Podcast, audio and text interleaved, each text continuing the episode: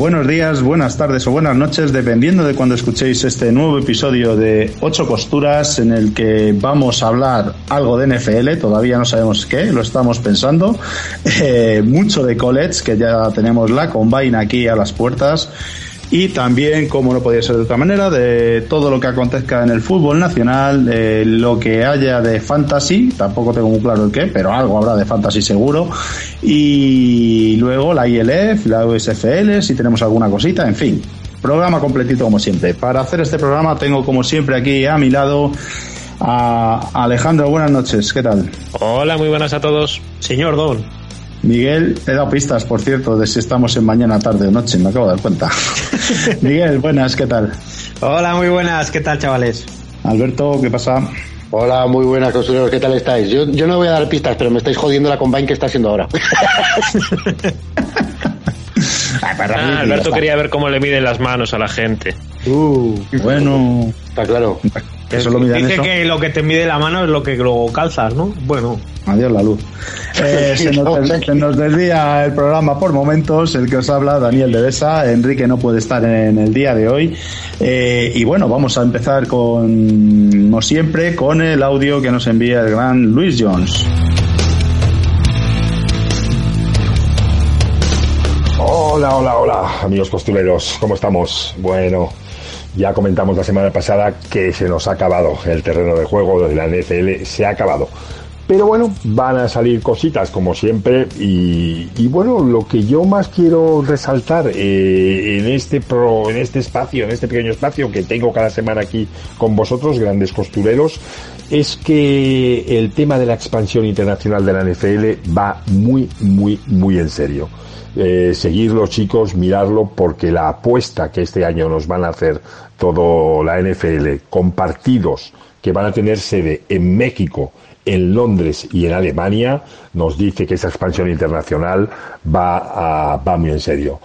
Eh, ¿Por qué va muy en serio también? Franquicias como Green Bay, esas franquicias que eran complicadas, ¿no? Poderse imaginar hace poco que pudieran salir fuera, este año Green Bay va a jugar en Londres. Sí, sí, como, como equipo local, como equipo local y en Londres, ¿eh? Fuera de la tundra.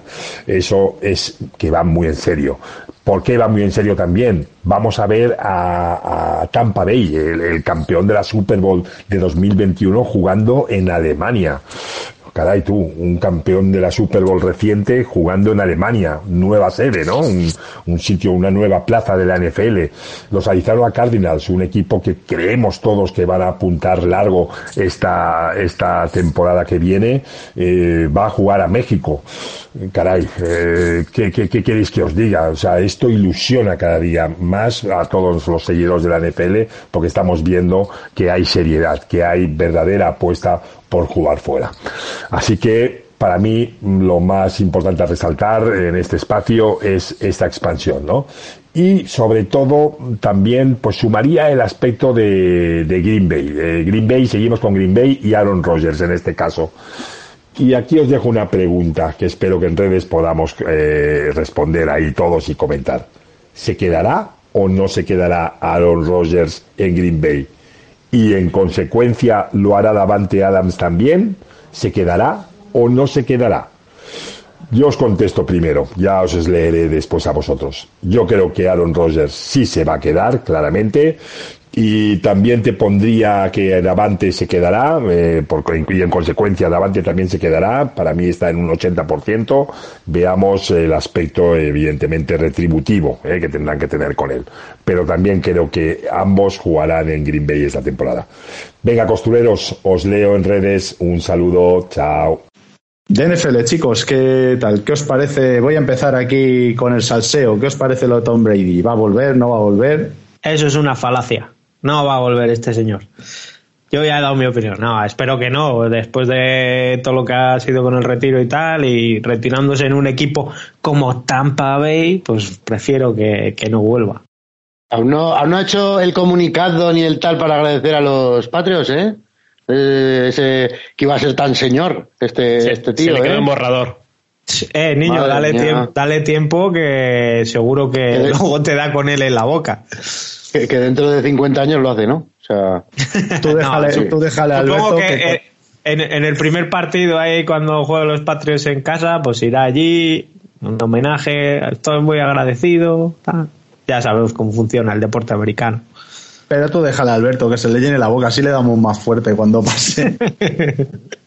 y luego estaba esta baja sí que es, más seria y este sí que parece que no va a volver. Ali Marpet, el, línea de, Tampa. Eh, la verdad que Tampa, Miguel, eh, ¿qué hacéis ahí en el equipo? O sea, tenéis que reestructurar todo el equipo prácticamente. Bueno, pues de vez en cuando pues pasan estas cosas, ¿no? Los equipos que que al final pues tienes a gente para renovar y tienes gente buena y que te pide cosas y aparte que hay gente pues como Ali Marper que yo creo que ahora todavía se ve bien, que no tiene no está tan golpeado como puede estar en un futuro y, dice bueno pues yo quiero ya he disfrutado un poco de lo que es esto, he ganado dinero suficiente y pues me retiro a tiempo. Antes de, que esto me, deje unas secuelas, pues ya sabemos el, fútbol a esos niveles, las secuelas que te puede dejar, ¿no? de, concursos y, y, todas esas historias. Yo no lo digo por mí. Eh, no. sé, si te das por aludido, seguro que sí. Este era, este era también un poco como Lane Johnson, ¿no? Tenía problemas de ansiedad y, y cosas de estas, de psicología. Sí, eso, eso se oía siempre, pero bueno, también eh, cuidarse de todas esas cosas, pues siempre está bien. Sabemos lo que es el deporte profesional y más a esa, a esa escala y, yo, yo veo bien. O sea, cuando tú ves, dices, mira, ahora me veo bien, es, es hora de retirarse y tampoco... Yo, yo creo que ha ganado suficiente dinero y no hay que ser ambicioso, eh, hay que proteger también un poco tu cabeza en todos los sentidos. Bueno, y yo eh, estos días está siendo la Combine, que es el evento central NFL, y he estado viendo a, Bruce Arians, a como le preguntaban y tal, eh, que dice que tenéis 23 agentes libres. Se va a quedar eso como un solar, ¿no? Tiene pinta.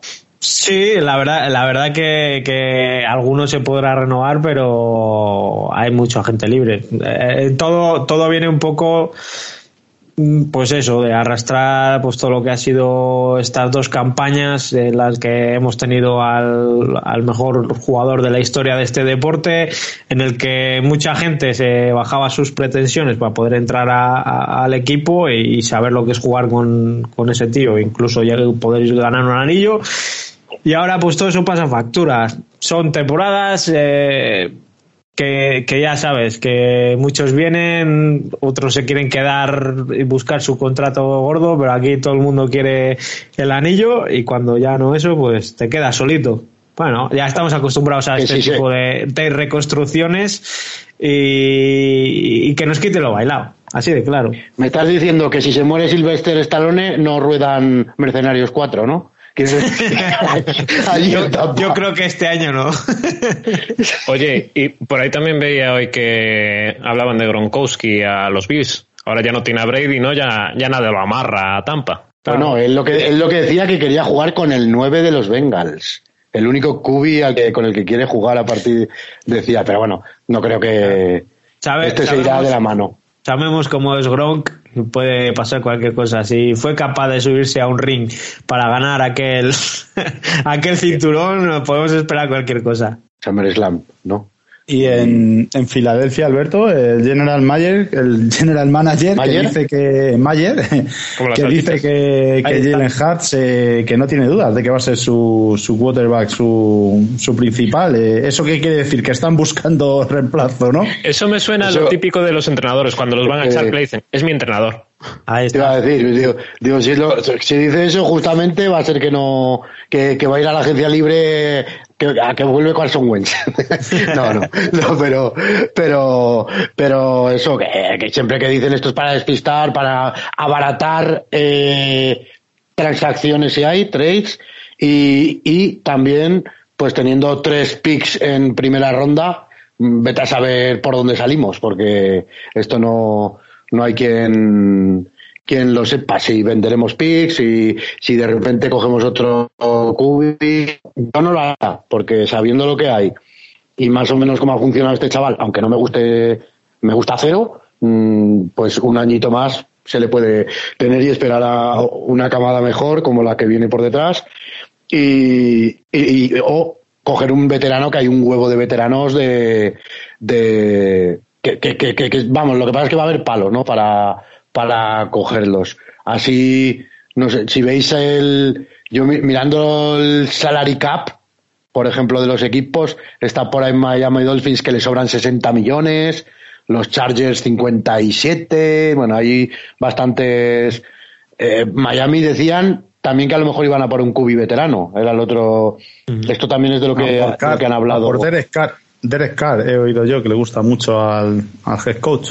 Sí. Eh, Sí, claro, pero es que a Derek Carr le tiene que poner un montante ahí majete, ¿eh? Para irse de, de Raiders a Dolphins y, y- y Bueno, una sí. incógnita. Y una incógnita. Fitzpatrick también está, vamos, que parece ahora que, que es Brady, que lo, lo colocan en todos equipos, casi, O vamos. sea, pero Oye, ¿sabes que lo, yo- lo- lo bueno que tiene Fitzpatrick? Que donde llega, ya, tú sabes lo que va a hacer, va a tener partidos buenísimos, va a tener partidos que no sea tan regular y, y que no se va a quejar, pues es un tío, pues eso. Tú Y los fíjate, memes. ¿no? También. No te olvides de los memes. y, la- y esa barba, y esa barba. Oye, pero es que yo también escuché lo de que había equipos buscando a Trubinsky, ¿eh? Bueno, o Trubisky buscando equipo. No sé qué, qué, qué, qué era No, la para ser cosa, titular, porque- decía. Eso lo dejaremos para más adelante, que está la off-season ahora, que nos queda mucho tiempo para hablar de movimientos, de quarterbacks y demás. Eh, vamos a escuchar ahí brevemente el paso por la fantasy y luego le damos caña a lo que realmente importa, que es el college y su combine.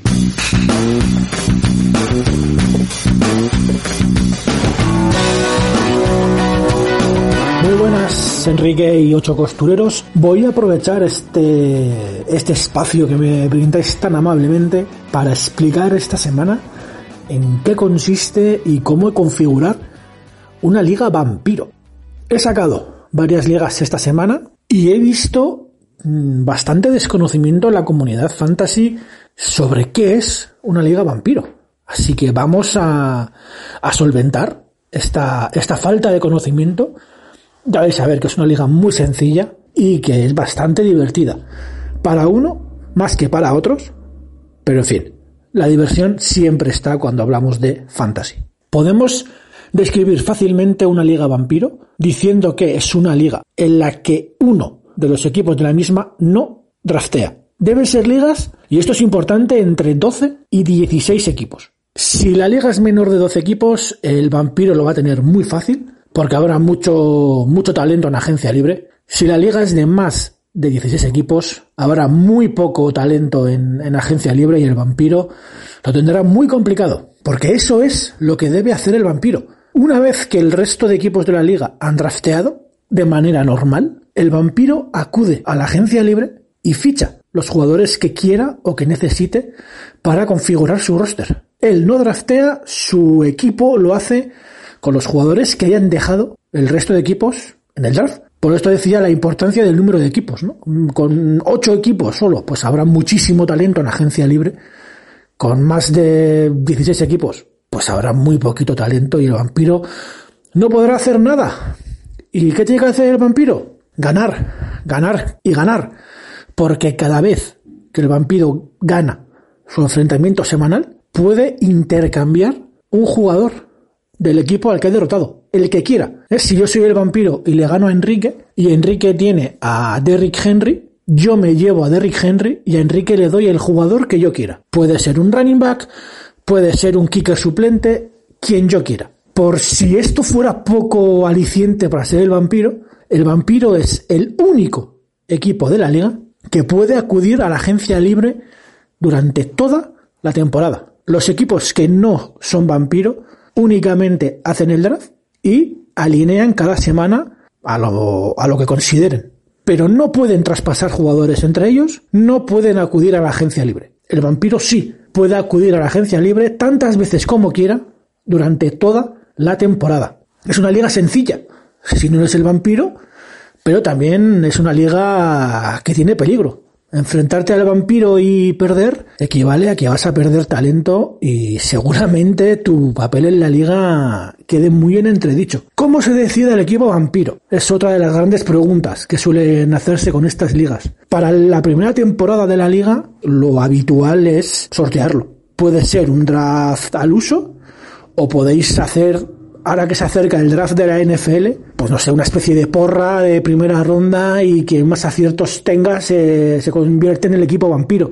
Podéis buscarle las vueltas que queráis. A partir de- del primer año, el equipo que gana la liga es el equipo vampiro la siguiente temporada. Es fácil y, y sencillo. Son ligas redraft, ¿vale? Obviamente nadie puede quedarse jugadores de un año para otro, porque insisto, hay un equipo que es el vampiro, que puede no serlo el año que viene, que va robando jugadores, así que debe ser una liga redraft. Uno de los grandes dolores de cabeza también para los managers es cómo hacer que un equipo no draftee. Cuando tú creas una liga de 12 equipos, en lo que los 12 equipos entran a la liga, la plataforma monta el draft para todos los equipos, sin excepción. Tenéis dos, eh, dos opciones, ¿vale? Para hacer que un equipo no acuda al draft. La primera opción, antes de que empiece el draft, al equipo vampiro le metéis 25 jugadores.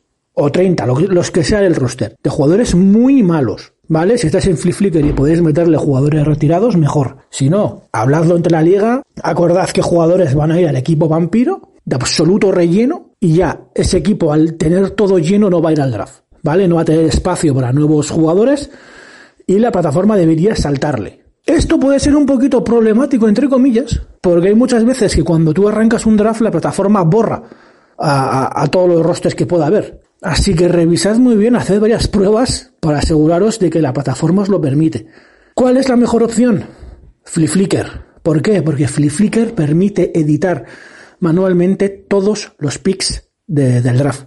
Y ahí sí, podéis literalmente hacer que un equipo no tenga elecciones en el draft. Se las quitáis y las repartís entre el resto de equipos. Es un proceso un poquito mm, farragoso para, para el cómic la primera vez, pero es muy sencillo, como todo en FliFlicker, y es la opción que yo recomiendo. De verdad, id a FliFlicker, creadlo así, editad los picks del roster, recordad que después del draft nadie puede ir a la agencia libre, y eso sí, el cómic tendrá que estar muy pendiente de que los eh, traspasos del equipo vampiro cuando éste gane se acepten y se ejecuten a tiempo. Si alguien no acepta el traspaso del equipo vampiro, el comisionado deberá ejecutar manualmente estos cambios en el roster. ¿Vale? Al vampiro hay que premiarle siempre. Y si alguien se duerme en aceptar un traspaso, deberá ser castigado de alguna manera. Eso dejo a vuestro entender cómo debe hacerse. Ya veis que es una liga muy sencilla. Contadme si, si la probáis y a ver, a ver qué tal os va. Yo este año ya he creado cuatro y no descarto quizá, quién sabe, montar alguna más. Así que si os interesa, dadme un toque. Ya sabéis, arroba daovir, arroba las mil y una fantasy y montaremos otra liga vampiro, o dos, o tres, las que hagan falta, porque lo que queremos es divertirnos. Un saludo Enrique, gracias por el espacio y adelante, adelante con este gran programa.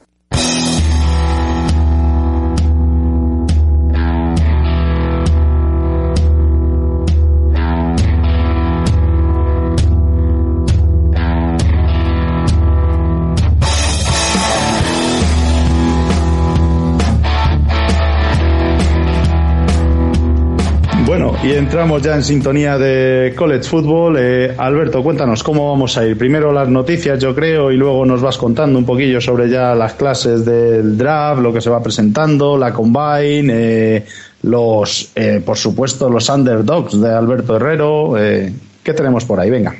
Sí, bueno, primero empezamos con, con las mm, cuatro noticias que hay. Vamos, ha salido pues lo típico. Bueno, Davos Sweeney metiéndole caña a DJ Uyagalelei, que, que se lo vaya currando, que el año que viene quiere ganar la CC, no puede estar otro año así. Eh, Radler, que lo mejor que ha hecho en su vida ha sido irse a South Carolina. Ha habido un exjugador de, de, de los Hurricanes que ha acusado de, de asesinato de una de un delito de 2006, eh, Rashawn Jones, Este no ya no empezamos con lo activo, bueno, pero ya, ya empezamos con lo bueno. Ya Esto- empieza yo lo cuento, no está en activo, no nos acordaremos de, pero, pero bueno, como, como son cositas de estas que molan, yo, yo ya os lo cuento. Y la noticia estrella de la semana ha sido que un receptor de los de los Aggies de Texas A&M eh, ha sido arrestado con cargos no, bueno, de- a- a- con galletas, ha sido mejor galletas. No, tampoco, tampoco.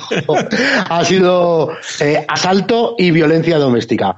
Se ve que, bueno, es el receptor Demont Demas, que empezó a discutir con la novia un poquito, se pusieron cara a cara, debió subir la cosa de, de tono, a la novia no se le ocurrió otra cosa que morderle a la altura de- del hombro, era por donde más o menos le pillaba, eh, le debió hacer toda la fuerza del mundo y al final el tío se la quitó, la tiró contra el suelo de la, al quitársela del, del mordisco y la ha debido romper dientes a la, la caída del suelo, eh, sangrando, bueno, la ha denunciado, eh, la- por supuesto lo han arrestado, pero lo han sacado bajo fianza de 5.000 mil dólares y bueno.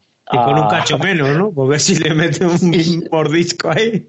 No, no, no, eh, la que no tiene dientes es ella. Algún diente ha perdido ella. al- es verdad, es verdad. Es lo que, y el tío, la verdad es que se esperaba bastante de él ya este año. Fue uno de los de la clase de estas de reclutamiento de los de ESPN, de que quedaba de los 300 esos que cogen, pues el 47 de los mejores receptores.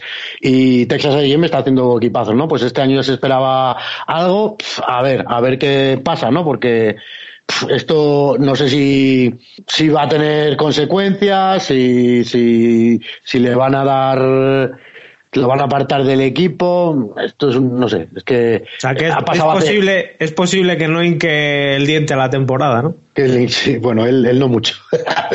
A ver, ahora precisamente son los, los entrenamientos de primavera, que muchos se ganan aquí ya la titularidad, la no titularidad, y ahora a ver este chico cómo le influye eh, el tema. De momento Texas y no, no, ha, no ha dicho no ha dicho nada, pero bueno, eh, es lo que hay. Y así de, de noticias, por ejemplo, están saliendo las, las, los calendarios y hay equipos que se meten este año la Sunbelt y están apareciendo en el en los calendarios de la de la USA y de la Sunbelt y entonces va a haber, ya ver, va a haber va a haber juicios va a haber historias de a ver quién tiene la razón si se pueden ir ya si no se pueden ir historias de estas de cambios de conferencia que algunos los quieren hacer inmediatamente y, y bueno, esto, esto es lo, más destacado en, en lo que se refiere a noticias. Y en cuanto a jugadores de ¿qué vamos a hablar ahora? De jugadores de la Combine que destaquen alguna posición eh, o los undrafted que ¿por dónde vamos a ir ahora, Alberto? Venga, vamos a empezar por los, por los undrafted, que cada semana os presentamos a, a unos. Vamos a seguir con los tres, tres por semana de estos de FCS. La semana pasada teníamos líneas, pues vamos a seguir con los que nos faltan, los líneas ofensivos. El primero del que voy a hablar es Cordell, Cordell Bolson, de North Dakota State, del Bison. Eh, bueno, ha estado cinco años, eh, ha sido capitán de- del equipo, tiene el récord de más partidos jugados en esa universidad, con 65, otro récord que es 41 consecutivos. Eh, en el 2019 fue de los que consiguió el récord de, ayudó a ese récord de carrera que, que consiguió toda la, la universidad, ¿no? Nor- North Dakota State. Empezó jugando de right tackle su carrera, pero ya ha pasado por toda la línea. Como os imaginaréis, pues como es de, del Bison, en carrera es brutal, o sea, lanza la carrera que te cagas, y en, en pass protect un poquito más, más flojo. Eh, nos quedamos con él, tiene en contra esto de que es mm, senior de, super senior, digamos, pero mm, si, si buscas un, un swing tackle tal que pueda jugar de todo, este es tu, tu hombre en, en- rondas bajas. El siguiente que vamos a hablar es Matt Valesco, de North Dakota de los otros, de, del Fighting Hawks. Eh, es un left tackle también bastante alto, más de dos metros. Este es muy delgado, o sea, los las, las, eh, datos que dan no no lo parecen, pero tú lo ves que como muy espigado. Para mí le falta un poquito de musculatura y lo que pasa es que yo creo que eso lo puede ganar. Y en la Senior Bowl, para mí flojeó precisamente por eso, por un poco de falta de fuerza. Buenos fundamentos técnicos, pero algo de falta de peso y de fuerza. Que yo, que si tú lo ves bien construido, también para rondas bajas, Matualesco es de, de los que podrías coger. Ha jugado siempre de left tackle y tiene altura tiene para, para ser un buen bicho. Yo creo, que le falta un poquito más de, de musculatura. Y el tercero del que vamos a hablar es Nick Zalkek de Fordham, de la universidad más rara de todas las que hemos hablado aquí, ¿no? De hoy. Eh, este también ha estado ha estado cuatro años de titular, también ha jugado cinco, eh, era el capitán el último año, casi siempre de right tackle y este es un tío que, es bastante fuerte. Eh, todo lo es más bajo que los dos anteriores, me dirá 1,96, 1,95, eh, pero mm, lo ves más anchote, no sé, yo lo veo más hecho, ¿no? Igual tiene ahora sobre todo más que más Gualesco, con el Bolson un poquito menos. Eh, igual tiene ahora un poco de deficiencias técnicas, pocos movimientos, gana por fuerza bruta, pero otro diamante a pulir que, vamos, estos tres no es como eh, la semana pasada, yo creo que estarán en rondas esta séptima y si no son un draft.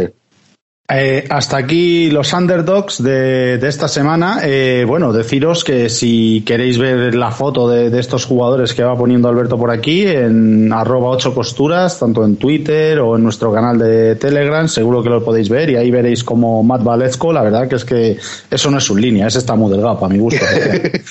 y otra cosa que te iba a decir, Trevor Penning, que lo vemos aquí como underdogs, ya está sonando para incluso segunda ronda. O sea, eh, no es tan underdog como lo hemos pintado, que está sonando hoy mucho. Entre los primeros, dicen. Sí, es que es eso, lo dije la semana pasada, dije, pues si lo van a meter ya, ya está como entre los seis primeros tackles y tal, y eh, bueno, hay que verlo, ¿eh? No sé, yo tampoco le veo que sea tan la leche, eh, pero a ver, a ver, porque a mí hay jugadores así más de FBS que, a lo mejor no los están teniendo en cuenta y creo que están por encima de él. El, el, chico austriaco hay veces que lo ponen por encima y hay veces que lo ponen por abajo. Y para mí está años luz por encima. Pero bueno, ya cuando lleguemos a eso, como ya sabéis que a partir de ahora cada semana os vamos a hablar de un grupo posicional, ya, ya hablaremos de, esto. Pero eso, Trevor Penning era porque eh, quisimos enseñarlos a todos los jugadores FCS que, que pueden caer y mira si puede caer, que se salió la Senior Bowl, que nosotros hicimos esto incluso antes. Y, y, mira, ya es de los que de los que más suenan. Y bueno, de la Combine, que no hemos hablado prácticamente, se está celebrando ahora. Bueno, empezó el lunes, digamos, ya sabéis de qué va esto, ¿no? Eh, entrevistas, eh, está todo el faranduleo de la NFL, o sea, prácticamente todos los head coaches, prácticamente todos los general managers, aquí se gestan muchos de los trades, aparte de, de lo que es propiamente la combine. Eh, los primeros días les hacen un montón de entrevistas, creo que cada chico puede llegar a tener no, no, cada equipo, perdón. Cada equipo puede entrevistar a 60, a 60 chicos. O sea, es en entrevistas de 15, de 15 minutos. Normalmente en estas entrevistas, mm, más que prueban es saber qué personalidad tienen, cómo reaccionan a cosas raras. Por ejemplo, el otro día Sam Howell, uno de los cubis de los que voy a hablar, dije que, que los Eagles llegaron, le, le pusieron una canastita de estas chiquititas de, de, de estas de broma de meter papeles en la papelera y le dijeron tira cinco tiros y metió dos. O sea, así, o sea, yo me imagino que es para meterle en una situación de presión, ostras tío que me están mirando a ver qué, cómo se comporta tal. Eh, bueno, ahora precisamente hoy cuando estamos grabando se están empezando a hacer ya las pruebas físicas, empezaremos a oír lo de las manitas de Kenny Pickett, o sea, a decir siempre, como el año pasado, bueno, el año, no hace dos, hace dos años, Burrow no puede ser ningún no puede ser un quarterback élite porque no tiene, tiene manos de niña, que no sé qué, sí, sí, mira, ya está, jugando la Super Bowl el primer año completo que ha estado, o sea, que, que oiremos muchas cosas. Bueno, también, eh, bueno, he hecho un hilo en Twitter, ¿no? Que lo pongo. También decían lo mismo de, de Cooper Cup, que este tío es muy lento, este tío no vale para receptor, bomba. eh, mm, MVP de, también de, la Super Bowl y se lo podían haber dado del año entero. O sea, ¿qué más? Esto de las medidas básicas que, bueno, siempre dice, la envergadura de los tackles, siempre que si no tienen los brazos muy largos, que les pueden pasar por el lado los edge y no protegen bien, que si los edge no hacen bien los, eh, un tiempo muy corto del Three Drill eh, que no son mm, tampoco buenos. Hay un mil y una historias de estas que ahora esta semana dirán y lo cojonudo es que la verdad es que suben y bajan stock mucho. Ahora llegará un receptor que a lo mejor no conozco ni yo, que correrá en 4.30 y dirán, hostia, este es la hostia, este, este es el mejor y saldrá en primera ronda, ¿eh? O sea, no, esto muchas veces yo no lo entiendo porque gente que, controla tanto el fútbol americano y tal, por una marca hacen que suban y bajen tanto. Y bueno, la semana que viene ya os haremos un poquito un resumen mejor cuando haya pasado todo. Y ahora lo que os anunciamos la semana pasada, eh, os vamos a presentar eh, la clase de Cubis para el draft 2022. Sí, eso, eh, eso te iba a decir, que, que, de la Combine, que ya hablaremos la semana que viene un poquito más, que ya tendremos, pues eso, resultados, marcas, las sensaciones de quién ha dejado mejor sabor de boca, quién ha bajado en su stock. Y ahora eso te iba a decir, que, que para hoy teníamos la, la clase de quarterback, ¿no? Para este draft, para empezar, como has dicho, cada semana una por posición y vamos a empezar con la, en teoría, la más importante, ¿no? Sí, y bueno, y también yo creo que para a priori también para los que no somos unos expertos, los que eh, más fáciles de ver, ¿no? Porque como son los protagonistas, pues puedes hablar más, más de ellos y tal. Esto no es una clasificación de un tío que es mi clasificación, mis gustos y seguramente eh, el que yo diga a decir de un tío que no sabe. No, es estoy pues, haciendo uno que sabe. Claro. Bueno, eh, que de un pipero, de un, de un tío que, ve, que, le gusta ver partidos. eso es lo importante, va, a hacer la clasificación de un tío que se ve los partidos. Claro, eso, eso es verdad. Y, y bueno, y muchos, a lo mejor scouts, pues ven, eh, ven un potencial que yo no les veo. Yo igual me fijo más en lo que están haciendo ahora, como me, bueno, lo que me transmiten, la, no sé. Eh, eh, y seguramente eh, esto lo hace otro tío que vea eh, college y será completamente distinto, porque esta clase de cubis se distingue porque no es como la del año pasado o como la otra, que había unas super figuras que, que bueno, eh, lo, cuando hablábamos de Burrow ya sabíamos que iba a ser estrella pocos dudábamos. Eh, cuando se habla de Trevor ha tenido un año de mierda, pero porque está en un equipo de mierda. Pero yo estoy seguro que este chaval, a poco que lo, que lo refuercen, que lo acompañen bien, va, va a ser, eh, va, a hacer carrera, ¿no? Y luego, eh, de este año, que era lo que íbamos a hablar, para mí hay uno que está para jugar prácticamente, todos los demás muy a desarrollar y es una clase muy inferior a la de 2021, el triple inferior a la de 2000, eh, 2020, de 2020, digamos, del draft 2020. Y bueno, yo he seleccionado 16 jugadores, los empiezo a decir del 16 para arriba y los cinco últimos los, los hablo un poquito más, ¿vale? En el puesto 10, Cole Kelly de Southern Louisiana, jugador FCS. En el 15, Caleb Elevy de Western Michigan. En el 14, Dustin Cram, de Kent State. En el 13, Derek King, de los Miami Hurricanes. En el 12, Chase Garbers, de California. En el 11, Skylar Thompson, de Kansas State. A mí este, la verdad que me gusta mucho, pero hay que, por, por cómo juega, pero hay que ser realista. En el 10, eh, Brock Purdy, de Iowa State. En el 9, Jack Cohen, de Notre Dame. En el 8, que por como lo he visto ahora en algún partidito de estos de en la S West y tal, EJ Perry de Brown, otro jugador FCS. En el 7, un tío que están poniendo en todos lados, vamos, primera ronda, eh, tal.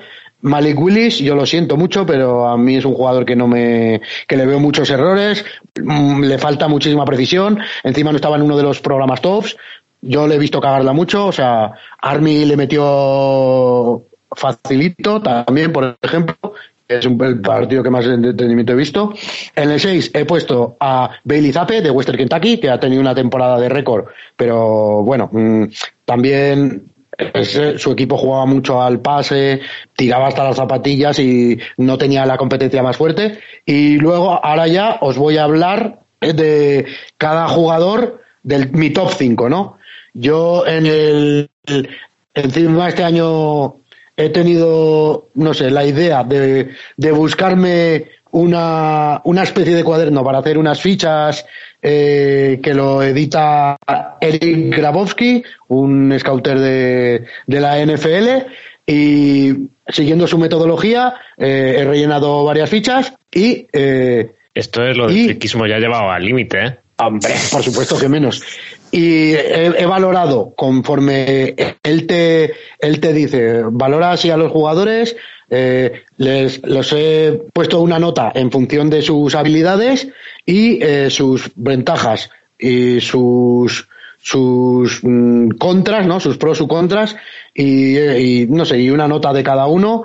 Y bueno, voy a empezar. Para mí, el jugador Básica- 5 básicamente nos dices que has comprado un libro para escribirlo tú. Correcto. Has exacto. comprado las Es- portadas. Es el, el- es el, pin- el pinta y colorea del draft. Me acabo ¿Lo ves? de, El, me el de acabo de Miguel no era pinta y colorea. Sí, es verdad. Pues bien, eh, a, lo, a lo que íbamos, el primer cubi del que voy a hablar es Desmond Ryder, de los Cincinnati Bearcats, eh, altura 1,93, peso 98 kilos. No sé, ¿a vosotros os acordáis un poquito de él alguno? Hombre, a mí quizás sea de los que más me gusta, ¿eh? de los que veo más completos para, para jugar. Junto con Kenny Pickett, a mí es el que más me gusta. Bueno, yo le he puesto el 5, quizás también por el tema techos y tal, pero bueno. Eh, en, precisión le he puesto un 6, en fuerza de brazo un 6, movilidad un 7, eh, dirección de equipo un 8, eh, scrambling un 8, en cuanto a estar preparado para jugar en la NFL un 5, y ese factor X, ese, ese saber, no sé, ganar, ese extra que te dan, le he puesto un 9, porque yo a este chico lo he visto hacer cosas en momentos que, que el equipo estaba hundido, ¿no? Que ha, Eh, llevado, ha llevado a Cincinnati a, a jugar las finales, vamos, no sé. O sea, es que creo que tiene mucho mérito lo que ha hecho, ¿eh? Ya te digo, para mí, eh, sus principales fortalezas es que pasa y procesa bastante rápido eh, el juego, tiene capacidad para lanzar fuera de la plataforma con precisión y lo que acabo de comentar, ¿no? Aparece en los momentos importantes para su equipo cuando nadie lo hace, en momentos en que el ataque está completamente colapsado y demás. Como debilidades, eh, tuvo una lesión en el hombro en su año sophomore, que precisamente ese es su peor año en lo que se refiere a completados, precisión y tal. Eh, yo, para mí, eh, muchas veces, eh, muchas veces no. Hay veces que lo ves que se agobia en el pocket y cuando tiene presión y esto a veces le provoca fumbles, ¿no? O sea, es como un poco desordenado y tal y le, hay que quitarle eh, el, el- como no le encuentro casi contras al pobre, le- la falta de competitividad de su conferencia porque es, la de Navy, ¿no? Pero es que ha ganado en los cuatro años que ha jugado, mm, ha ganado casi todo eh, que lleva al tío, ¿no? Eh, cuatro años de titular con ellos, eh, incluso a los playoffs, eh, tiene herramientas físicas para ser buen cubi y sa- sabemos por su entrenador que su ética de trabajo y liderazgo son envidiables. Eh, cuando el ataque no ha funcionado y ha tenido un problema, eh, se ha echado el equipo a las espaldas, muchas veces corriendo, eh, jugándose el físico y no sé, es un jugador que a lo mejor tiene el suelo muy un poco bajo, pero puliéndole un poco la técnica de lanzamiento y ganando un poco de poise en el pocket puede llegar a ser titular en la NFL, ¿no? Lo he puesto una nota de 7,4 global y es el típico cubi que pueda llegar a ser doble amenaza, un dual threat de toda vida. En el puesto 4 eh, he puesto a Carson Strong de Nevada, que clava casi las medidas de Desmond Ryder, 1,93, 98 kilos. Eh, este es un pocket, un pocket passer, vamos, clarísimo. Ojalá, o sea, yo pagaría porque lo cogiesen los Steelers. Porque es que igual les parece que Big Ben se, pare- se mueve mucho. Eh, le he puesto en precisión de pase un 8, en potencia de brazo un 10, en movilidad un 1, y porque el 0 me parecía mal, eh, en, en- eh, dirección de juego un 7, en scrambling otro 1, como para estar preparado para la NFL, un 3, por si cayese en la mejor línea del mundo, pero si no también le pondría un 2 o por ahí. Y ese factor X ganador le he puesto un 6. ¿eh? Fortalezas, es el brazo más potente de la clase, sin duda. Eh, y tiene buenas lecturas pre-snap, ¿no? Para lo lentito que es, detecta bastante bien los posibles blitz y, ya sabe por dónde tirar antes de que empiece. Luego otra que me gusta mucho, casi lo que más, es que lanza sin miedo a ventanas muy pequeñas. Principales problemas que tiene, que tuvo una lesión de rodilla en su año senior del high school, o sea, el último año de instituto, que le ha provocado una osteocandritis, eh, osteocandritis Hostia, una disecante, disecante que es un problema Alberto Herrero. Es un problema bastante serio, ¿eh? Puede ser. Yo, esto, si depende del grado que le, que le detecten eh, a los, en los exámenes médicos estos de la Combine y tal, pues igual pasa de ser un primera segunda ronda a, a tu casa, chaval. O sea, a ver que, a ver los exámenes médicos, porque como no se hacen, no se hacen públicos, hasta que el día del draft no veremos si, si esto que digo es así o, o no es para tanto, ¿no? La, la, lesión. Otra, la principal debilidad, como ya he dicho, no se mueve nada en el pocket y a veces le pasa un poco como a Zach Wilson, ¿no? Confía tanto en su en, el brazo ese que tiene, el brazaco que tiene, que empieza, que abusa del drop back para atrás. Es un jugador junior que año tras año ha ido mejorando y que este año, sobre todo, ha sido el que más nos ha deleitado con pases de más de 50 yardas. Yo es que ni me acuerdo los que los que ha hecho que de repente veía pam, pum, hoy va, pase de 60 yardas a Romeo Dabs. Y dices, madre mía, qué barbaridad. Es un brazo que, que, es espectacular, ¿eh? Tiene muy buena planta, pero no le ves que, que, esté formado así como, como gran atleta y a poco que mejore movilidad y capacidad para evitar placajes, pues va a hacer sufrir a las secundarias, ¿no? Con esa potencia de brazo que tiene. El problema de la rodilla, ya os he dicho que es bastante serio y, y que no le corte su carrera. A lo mejor por eh, eso no se mueve del pocket por la, por la lesión sí, sí, de la rodilla. Tiene que ver, pero claro, si tú también tienes problemas de rodilla, intentarías estar físicamente más, más fuerte, ¿no? Y mejor para compensar todo. Y a mí me da la sensación que no está, que podría estar más trabajado, ¿no? Eh, y eso es un es junior, o sea, es jugador de tercer año en college, mmm, tiene un techo súper elevado.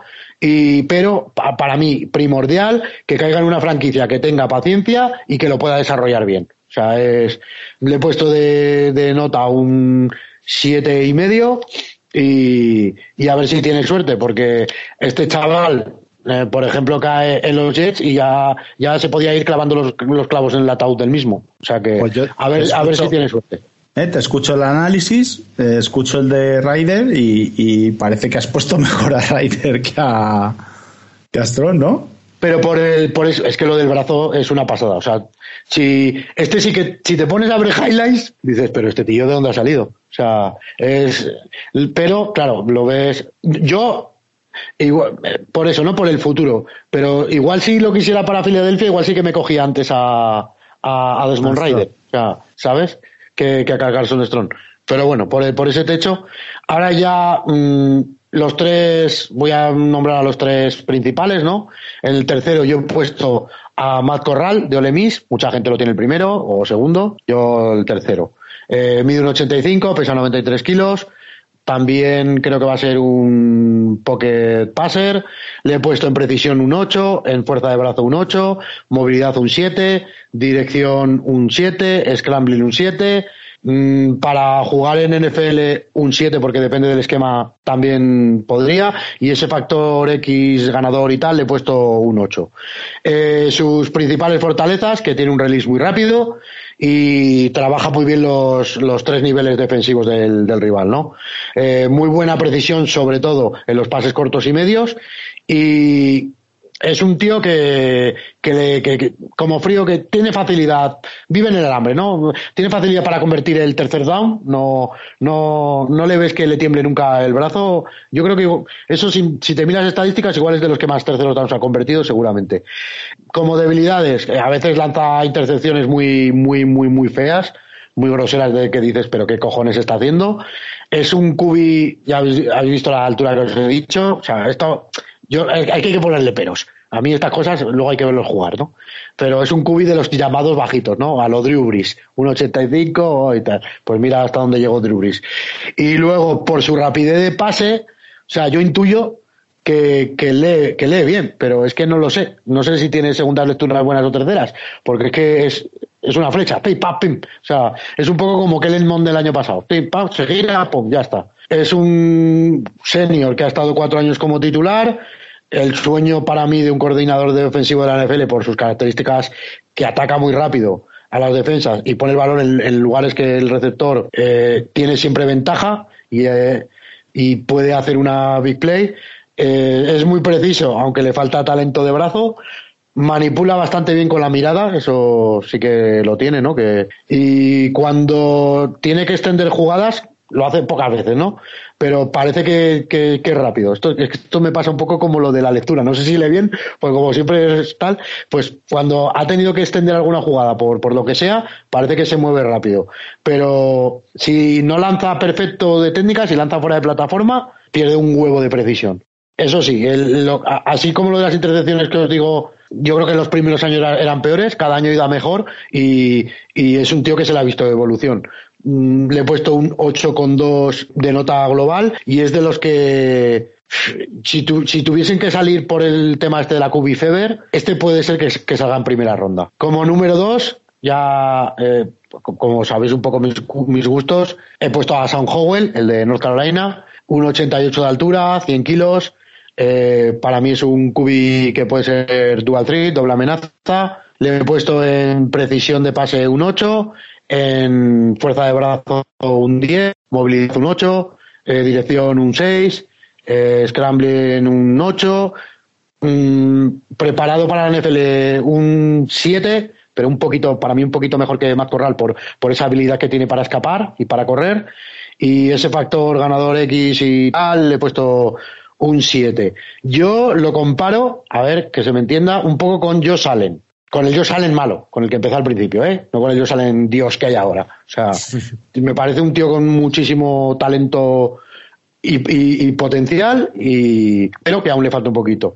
Eh, sus fortalezas, que tiene talento de brazo, menos que Strong, pero hostias, tiene un brazo que lanza en profundo como el que se come un paquete de vipas. Tiene capacidad para correr y, y, y elude placajes así, a pesar de que parece así fuerte y tal, elude placajes bastante bien. Y una mentalidad ganadora que hasta cuando ves que ves tú que el equipo es muy inferior, el tío no se rinde y, y, es capaz de, de, ir contra el mundo a intentar ganar el partido. Sus debilidades, que ha jugado en un sistema muy básico, tú ves a North Carolina y es todo RPOs, rutas Go. Ya está. O sea, entonces al, llegar a la NFL no sé si, si igual se aturulla con, con estos esquemas y tal. Es otro que se pone, un poco le pasa como, como, como a Ryder, que se pone nervioso en cuanto tiene presión dentro del pocket y él enseguida lo que hace es correr a intentar ganar el primer down como, como sea, ¿no? Otro error que le veo es que suele ir a muerte con su primera lectura y esto a veces le facilita el trabajo a los divis. Entonces, si tiene buenos eh, receptores, buenos corredores de rutas, esa primera lectura cojonuda. Él tiene brazo, gana y ya está. Pero si, si le pasa como este año, que sus receptores ya no eran de tanto nivel, eh, le toca sufrir más, ¿no? Eh, para mí es un talento innato que físicamente y por brazo puede dar mucho que hablar en el futuro ha ido perdiendo el talento a su alrededor, como os he dicho, y, y aún así ha mantenido a North Carolina entre los equipos competitivos de la, de la CC, ¿no? Eh, los años anteriores, este no, sobre todo el, el, pasado, no el anterior, disfrutamos muchísimo de, de, de, sus pases, de su brazo, pero este le hemos visto más su habilidad para, para correr y sacar yardas mm, de donde no las hay además de una forma muy valiente, ¿no? Pocos, pocos slides no se, se hacía. Y un tío muy duro. Yo, la verdad es que me, ha ganado mucho el respeto también por eso, ¿no? Porque por ganar dos yardas se tiraba de cabeza y, y, como fuese. es un, hay mucha gente que dice que por el brazo lo tendrían que transformar en un pocket passes, pero es que para mí es doble amenaza, con esa, con esa dureza que tiene y con esa capacidad de correr, aunque no parezca un super corredor, para mí es un dual threat. Podría llegar a ser titular en la NFL, pero tiene que aprender a leer todo el campo, que eso me parece que le falta, y tiene que protegerse un poco más y absorber menos, menos golpes, menos placajes, que haga más slides, que coja el balón, se tira al suelo. Para mí es un, en las manos adecuadas, es un diamante y, y eso, y encima siendo junior aún, mm, a este lo he puntuado con un 8,3 y ya solo nos queda saber el que para mí y para la, eh, para mí es el mejor cubi, aunque mm, para la mayoría de expertos no y ya veréis cómo esta semana le van a hundir en la miseria por, por el tema de las manitas. Eh, pues eso, Kenny Pickett, el de Pittsburgh, 1,90 eh, de altura, 100 kilos. Es un jugador que para mí es un drop back passer, o sea, siempre tira un poquito para atrás, se pone en shotgun y, lanza. Le, he puntuado con mm, un 9 en precisión eh, de pase, un 7 con la fuerza de brazo, 8 en movilidad, eh, 10 en dirección, eh, 7 en scrambling. También lo he puesto como 7 en, para estar preparado para jugar en, la NFL ya, eh, pero ese 7 es como un 7 y medio, ¿no? vamos a poner un 7 y medio. Más preparado que todos los que para mí eh, de, de, la clase. Y tiene ese factor X, eh, que le he puesto un 9, que hace que se lleve partidos. Tiene bastante precisión y muy ball placement. Es un cubi muy, muy movible, que a pesar de, de, ser pasador y tal, ha demostrado capacidad para lanzar en movimiento. Cuando, lo, cuando en cada snap, cada jugada, le ves continuamente escaneando el campo y cómo encuentra los huecos y, y las soluciones, el que mejor está sin, sin lugar a dudas. Y bueno, sus principales pegas, la edad, es uno de estos eh, super senior, ¿no? Que, empezará el año rookie de, de, la NFL con 24 tacos ya. Pero bueno, a mí no, yo no le veo ningún problema. Pero hay que poner, hay que ponerle los peros. Eh, tiene otra cosa que es eh, que, ha, sido un One Year Wonder, porque él ha estado eh, los, los cinco años, pero hasta este último no ha explotado. O sea, los anteriores jugaba y, no decías, pasaba desapercibido. Tú mirabas a, Pittsburgh y decías, hostia, qué defensa tiene. Y, ahora, y este año es casi al revés. O sea, tiene una defensa dura, pero decías, me apetece ver el ataque que es súper explosivo. Y luego el, el, pero pues el tamaño y la morfología de manos, ¿no? que, y encima, para más Inri, el tío juega con guantes. O sea, para que le tengan más odio todo el mundo así de los puristas, no tiene la mano grande. Tiene una de las falanges eh, no le, la del pulgar no le, no le queda bien, ¿no? Le queda como demasiado doblado y, parece como que tiene todavía menos mano. O sea, es, y encima un, un, cubi jugando con guantes, que ya no tiene el tacto, a lo mejor se te queda pegado el balón, ¿sabes? Bueno, eh, pues Alberto, pues que caiga, que caiga para abajo y alguno seguro que no lo deja pasar. Exacto. Yo, vamos, yo ojalá lo, lo tuviera en Filadelfia. Yo, yo me lo, quedaba ya.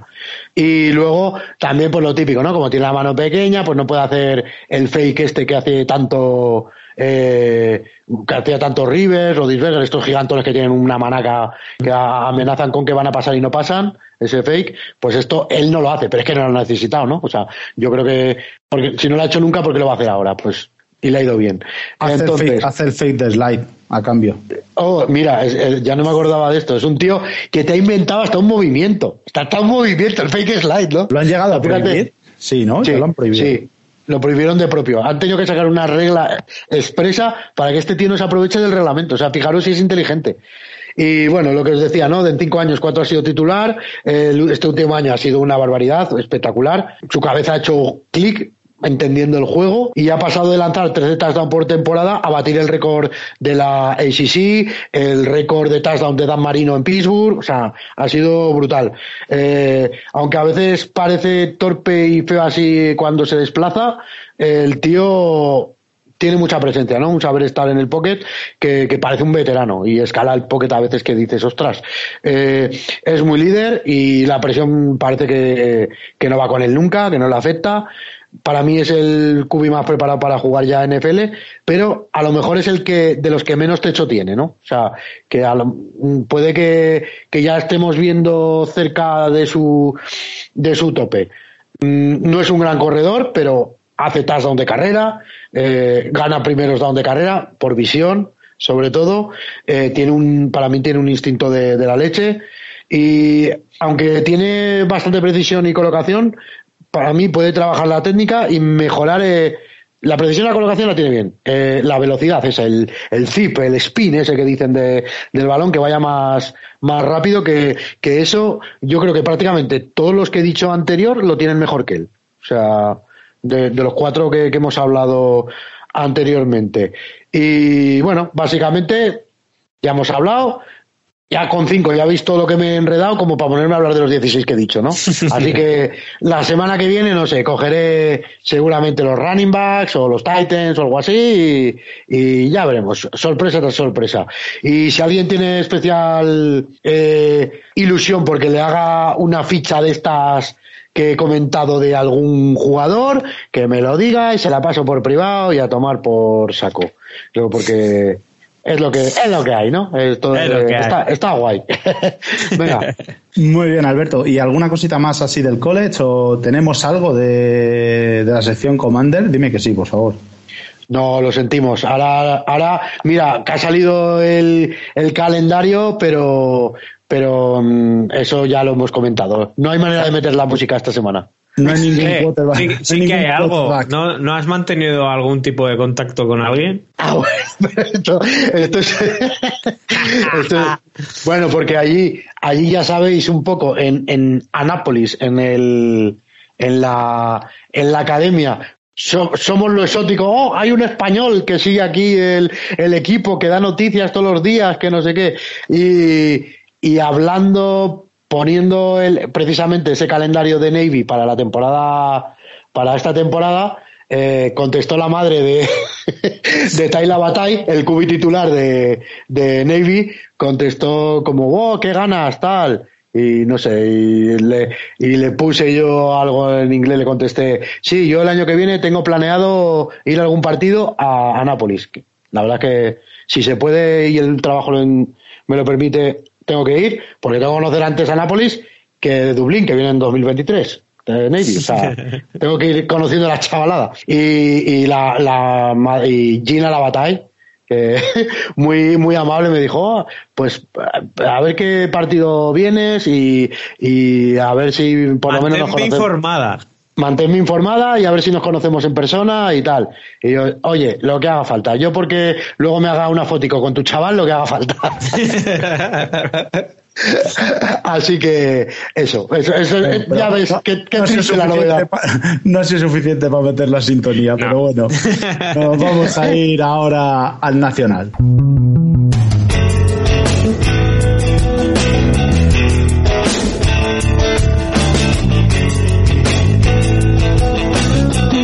Pasado fin de semana, Dani, hemos tenido bastante movimiento, ¿no? Porque si empezamos por la Serie A, el sábado el primer encuentro fue el que Murcia Cobra salía derrotado ante Gijón Mariners por un 16-19. No sé qué nos puedes comentar de este, de este partido. Sí, bueno, el partido que, que se pudo ver en el canal de la Federación, un partido muy igualado, con la verdad que alternancia en el marcador, eh, se parecía que se lo llevaba Marines al principio, tiene un juego muy, muy equilibrado el equipo de Gijón, eh, anímicamente para ellos ha sido muy importante. Y por su parte, Murcia Cobras eh, tenía a AJ Mint, el quarterback que acababa de aterrizar, como aquel que dice, y, y la verdad que dejó muchísimas dudas. Un quarterback que no, no se le veía cómodo, no, no, no salía el juego de carrera, prácticamente no lo tenía, corría con, incluso con miedo al contacto. Y, y el juego de pase pues no tenía ningún timing con los receptores, eh, pasaba saltando incluso. Uf, técnicamente la verdad que dejaba mucho que desear.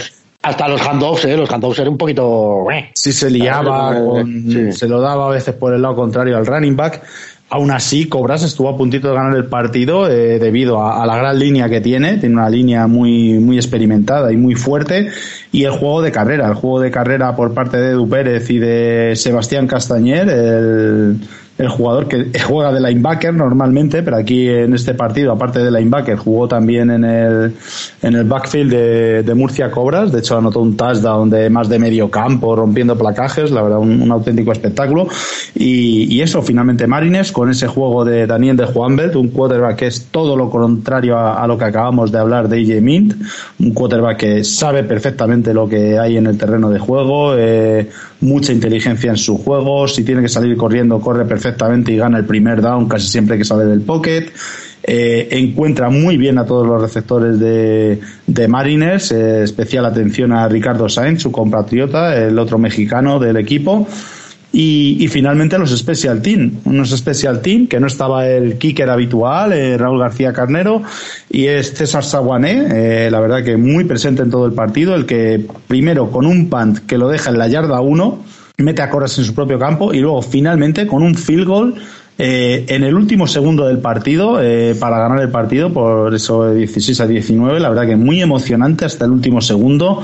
Eh, un partido que, que bastante disputado y, y creo que muy chulo de ver la verdad bueno, y esa misma tarde del sábado teníamos el enfrentamiento entre las Rozas Black Demons y Fuengirola Potros, que aquí sí que el resultado fue un poco más abultado, porque se lo llevaron los de las Rozas por 48 a 13. Sí, pero engaña el resultado. O sea, ¿qué quiero decir con esto? Que hasta casi finalizado el tercer cuarto, eh, el resultado era solo una anotación favorable a Black Demons. De hecho, hasta bien mediado el tercer cuarto iba ganando Potros por 13 a 7 pero es que en el último cuarto, eh, entre el final del tercero y el último cuarto, meten 41 puntos el equipo de, las Rozas, o sea, una auténtica salvajada.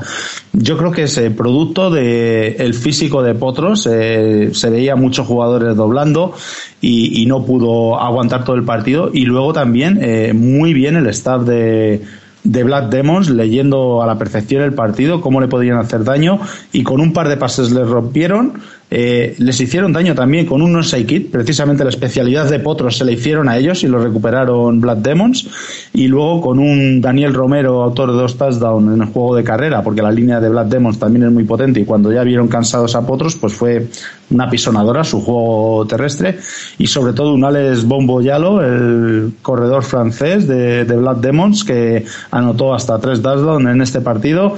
Eh, se llevaron el partido eh, con un resultado que parece mucho más fácil de lo que realmente eh, fue el partido. Ya te digo que hasta casi finalizando ese tercer cuarto, eh, Potros estaba el partido en todo momento y lo que sí que es verdad que se coloca ahora ya con ese 0-4 que le complica muchísimo esta temporada. Quería también dar paso a a Nacho Ponce, el, head coach de, de Fongirola Potros, que como siempre, muy amablemente nos manda sus impresiones del partido. ¿Qué tal, costurero? Pues bueno, eh, partido de dos, de dos caras, diría yo, el, que tuvimos contra la Roza Plandemo en el, en el Cantizal, en, la Roza.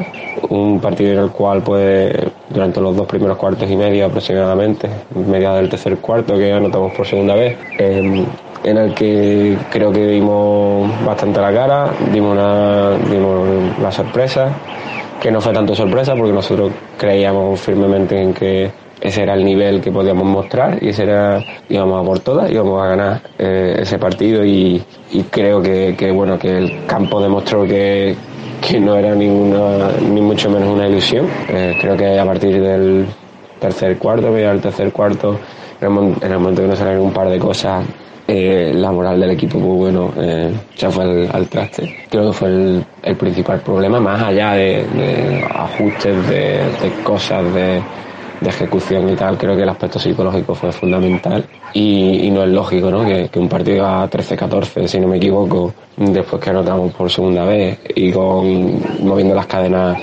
de manera sostenida, con fluidez, haciendo justo, justo lo que tenemos planeado y por qué no decirlo, llevando la iniciativa de, del juego y del reloj, se te vaya de madre y acabe 13.48, como acabó, ¿no? Que, puede llevar, bueno, a, una conclusión equivocada, ¿no? Si uno, si uno ve el resultado, se imagina un partido totalmente distinto al que realmente fue, Si va, no, no, no es aceptable ni es normal, puedes recibir 34 puntos en cuarto y medio, ¿no?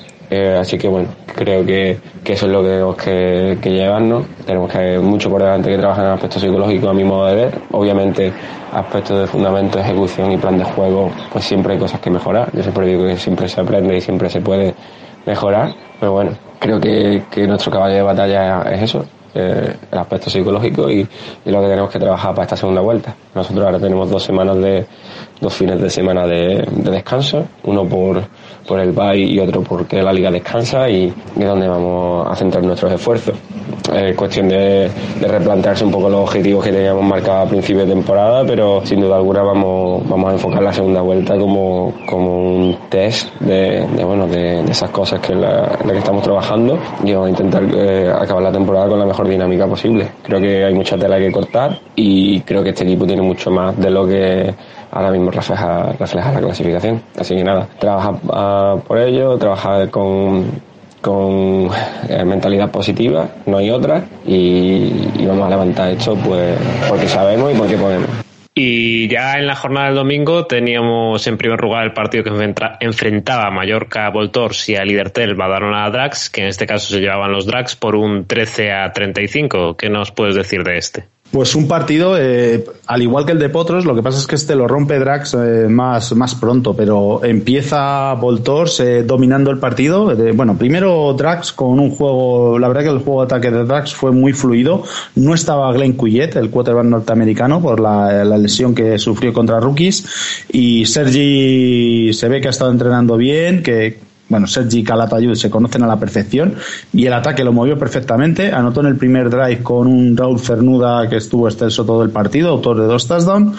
Y en el retorno de ese kickoff, eh, Marcos Molina anota el touchdown en un retorno, empatando el partido. Pero es que en el siguiente drive de ataque, Sergi Gonzalo eh, le hacen un pick six y, se pone por delante Voltors 13-7 parecía que Voltors se podía llevar este partido pero nada eh, Drax no da opción mmm, empieza a hacer su juego con pases eh, cortos pases eh, a la media distancia dominando. Cuando se cierra un poquito la defensa la secundaria de Voltors no le llega para frenar este juego de Drax. Encuentra a Rafa Hidalgo el bueno de Sergi y consigue anotar un par de touchdowns también. El receptor de, Drax haciendo además muy buenos catch por, en ambos eh, touchdowns y, luego una jugada ya eh, importantísima yo creo en el devenir del partido que cuando se volvían del descanso 13-21 favorable a Drax ya. Y en, la, en el primer drive, eh, una de las primeras jugadas, el quarterback eh, mallorquín, que tanto eh, nombramos aquí, Diego Giteras, eh, se rompe el solo, eh, saliendo del pocket, está perseguido por la defensa de Drax y, se ve como hace un gesto, tira el balón fuera y se rompe. No sabemos el alcance de la lesión, si era isquiotibiales, si era gemelo, se echa la mano atrás de la pierna rápidamente y cuando haces ese gesto en, mitad del partido con la tensión que tienes, suele ser rotura fibrilar. Eh, veremos a ver el grado, pero suele ser, pues eso, tres semanas. Eh, es raro que se te quiten las tres semanas de lesión con lo cual es una baja importantísima para Voltors. Eh, salió el quarterback suplente y evidentemente no tenía la experiencia de, de Giteras ni, y, al principio estaba nervioso, tuvo alguna interceptación, eh, un pase hacia atrás que se le cae al, al, receptor, el running back saliendo, vamos, a la flat, así por detrás, se le cae y se queda mirando Mallorca Voltos, coge la bola Patrick Kinney, el linebacker norteamericano que es rapidísimo y ya le ven en, pues eso, en el touchdown prácticamente, es un, una jugada la verdad que para echarle la bronca a los chicos de Mallorca Voltos porque se quedan todos mirando, la verdad que es sorprendente. Y nada, Patrick Kinney ya ni que lo frene y por parte de Voltors el ataque, pues eh, sin Giteras, eh, J-Lo Hips no tiene quien le pase. Ese es el problema, que tienes a uno de los mejores receptores de la liga sin tener un quarterback que le ponga la bola. Y Ronald Tomaselo, que el running back, que está haciendo la verdad que muy buena temporada y, jugando bastante bien, tanto en ataque como luego en posiciones de safety. Y nada, Mallorca la verdad que con la baja de Giteras se le va a complicar los próximos partidos y Drax que poco a poco pues va cogiendo su velocidad de crucero que, que solemos decir aquí y ganando partidos. Y en este caso el domingo también teníamos el encuentro final que eh, enfrentaba a Zaragoza Hurricanes y a Barbera Rookies, perdiendo los de Zaragoza por un 6-48. Sí, una jornada eh, que quizás los special teams han sido protagonistas. Hemos hablado en el Demons Potros de unos kick, en el Cobras Mariners de un punt y un field goal en el Voltos Drags de un retorno para touchdown de, de Marcos Molina, pues aquí en Hurricane Rookies, eh, muy superior Rookies. Rookies para mí ahora mismo es el equipo más compensado de toda la liga entre ataque y defensa. En el ataque el juego terrestre con el juego de pase está muy, muy bien distribuido en la defensa eh, no le hace falta meter eh, muchísima presión al quarterback porque tiene una secundaria eh, brutal, pero es falso eso de no meter presión al quarterback. Lo que pasa es que parece que juega con tres líneas, pero le meten muchos blitz también de, de linebackers que encima son rapidísimos y, y, es que está, está jugando muy bien el equipo de Barberá y, aquí, después del primer touchdown, hace un onside kick, lo recuperan, anotan el touchdown, vuelven a hacer otro onside kick distinto, lo vuelven a recuperar, anotan otro touchdown, o sea, en el primer cuarto ya eh, iban 21-0 nada más empezar el partido. Eh, Hurricanes no sabía ni por dónde le venía. O sea, la verdad que Zaragoza me parece el equipo más flojito de, este grupo. Eh, si bien, igual que te digo que es el equipo más flojito por su defensa probablemente, el quarterback que tiene, eh, Kevin Doyle, es yo creo de los mejores quarterback que he visto yo aquí en, en este país, eh, nunca jugando, tiene un tiene una técnica y una manera de, de lanzar la bola y, y, bueno, cuando sale del pocket hizo un par de carreras de más de 40 yardas impresionantes, pero es que no le da, no, no, no encuentra nada más que aquel mucherino y, y claro, contra un equipo que, que defiende también como rookie se lo tiene muy complicado. No sé si este Alberto has visto tú algo de, de Zaragoza esta semana bueno, o no. Es que sí, poco que comentar, lo que, ¿no? Lo que has comentado, es que sobre todo el principio que es muy espectacular, lo que es lo que hay. A ver, ahora está esta que viene. Y pues bueno, pues hasta aquí ya este partido. Y bueno, ya que hemos visto Serie A, vamos un poco con lo que ha pasado también en la Serie B de fútbol nacional, donde el primer partido que tuvimos fue el de Camioneros 6, Cavaliers 13. Sí, aquí eh, un partido muy disputado, la verdad, eh, ambos conjuntos eh, en marcador cerrado. Camioneros le faltó quizás en, en, la red son, movían cadenas, pero a la hora de anotar no eran capaces. Los seis puntos son de dos field goal. y por su parte, Cavaliers abusó en exceso de, del juego de pase con David Yu poniendo, la verdad, muy buenos balones y, y abusa del juego de pase porque eh, pues, tiene el, el, equipo para hacerlo, buenos receptores, David Yu. La línea de ataque, la verdad que no le daba mucho tiempo, pero es que armaba el brazo y lanzaba enseguida.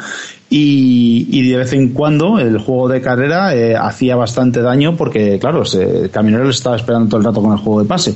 Por su parte, Camioneros, eh, mucho juego de screen con, con Troyano. Eh, a, quizás aprovecharon demasiado poco al quarterback mexicano, a Héctor Núñez, que sin llegar a ser un quarterback al uso, pero bueno, fue quarterback en, en, la, en su época colegial y se le nota, de hecho pone bastante bien la bola y no aprovecharon mucho ese juego de pase del quarterback mexicano. Eh, al final, pues eso, el, no ser capaces de anotar ningún touchdown, iban eh, empate en el partido y ya casi acabando el partido, eh, una jugada de screen, un, una screen pass, eh, es el, lo que provoca que se lleve el partido.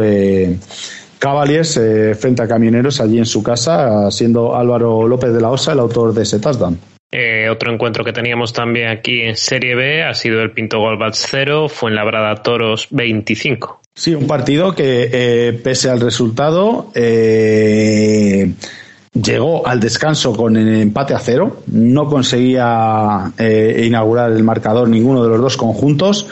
Aún así, bastante mejor se veía el conjunto de, de TFU, de, lo diré, eh, Toros fue Labrada United y, y al final pues el, el, resultado es que consiguen imponerse en la segunda mitad un, un mal punt por parte de Golbats eh, le deja muy buena posición de campo a TFU que consigue anotar el primer touchdown y ahí ya se rompe el partido porque es verdad que Pinto Golbats cuenta con un running back norteamericano que, que es una delicia verle, verle cómo mueve la bola pero ¿qué pasa? Ante la desesperación que tienen, eh, le ponen también de quarterback. Eh, ¿Y cuál es el problema? Que al mejor running back que tienen le pones de quarterback y pasar se ve que no es lo suyo. Es verdad que cuando sale a la carrera es muy peligroso pero no él es suficiente y más cuando el equipo de enfrente tiene ahí a Jorge Hernández, al linebacker que jugó en Drax, a Canario, que la temporada pasada hizo un temporadón ahí con Stings y, y es que cubre mucho rango este linebacker y, y es rapidísimo también, entonces eh, pese a que el norteamericano era muy escurridizo y muy rápido, no le da para, para superar a, la defensa de Goldbats, que poco a poco va ampliando el marcador y llega a ese 25-0 cómodo al final. Y bueno, siguiendo con la Serie B, también tuvimos el partido entre Stings y Bisons, que se llevaban los primeros por 51 a 12. Sí, aquí, eh, bueno, es una cosa que está pasando en Serie B, es algo que a mi modo de ver no, no sé si se debería de hacer así. Eh, Guadalajara Stings que juegan bueno en este en este grupo en el, en el de Aragón en, el grupo de la Aragonesa juegan los partidos a nueve entre ellos eh, ¿qué pasa? es que Stings a nueve probablemente sea uno de los mejores equipos de, Serie B porque tiene a Luis de las Heras y al otro francés a Salivo el, otro jugador que traen que son dos líneas al jugar solo con tres líneas son muy dominantes está Manuel Llorente el running back que la verdad que corre bastante bien. Y luego también eh, Tindell, el quarterback canadiense, que también tiene buenas piernas. Entonces, claro, un juego de carrera que, que es muy difícil frenarlos con esa línea. Eh, le abre mucho luego el juego de pase para Bale Tindell y, y es muy difícil frenar a, a Stings jugando a 9. Se vio en el partido a 11 que jugó contra Mairena Blue Devil, que fue a 11, al tener que tener a los cinco líneas, ahí sufrió muchísimo el equipo de Guadalajara Stings. Y yo creo que los partidos que tenga que jugar a 11 va a sufrir muchísimo. ¿Por qué digo que no que me resulta raro? Porque al final no sé si va a ser una clasificación conjunta lo que defina eh, a los que van a pasar a playoff y claro, es que no es lo mismo jugar a nueve en cuanto a tanteador, el, número de puntos a favor. Eh, ¿Sabes? No me parece del todo justo que a lo mejor un equipo como Camioneros quede segundo de su grupo y un equipo como Steam le pueda echar de, ese playoff eh, cuando están jugando a 9, no están jugando a 11, no juegan a lo mismo todos, es lo que quería decir. Y de aquí de Stings, además, tenemos las palabras de su presidente, de Alejandro Antisen, que también muy amablemente nos ha enviado un audio. Muy buenas costureros. Pues nada, para comentaros un poquito el partido que tuvimos el domingo contra la gente de Cantabria Bisons, eh, un equipo que al que nos hemos enfrentado muchas veces y tenemos una relación más que cordial, eh, porque nos hemos visto muchísimas, muchísimas veces en la, en la Liga Norte y que siempre nos pegaba unas palizas espectaculares y, y, bueno, el resultado fue muy positivo. La verdad es que desde el principio del partido nos salía todo en, en ataque y creo que, bueno, como pasa en muchos de estos eh, partidos, cuando un equipo empieza con una actitud positiva y, y resulta que el, el, marcador se pone, se pone de cara, eh, al final es una pelota que se va haciendo cada vez más grande en las mentes del equipo rival, ¿no?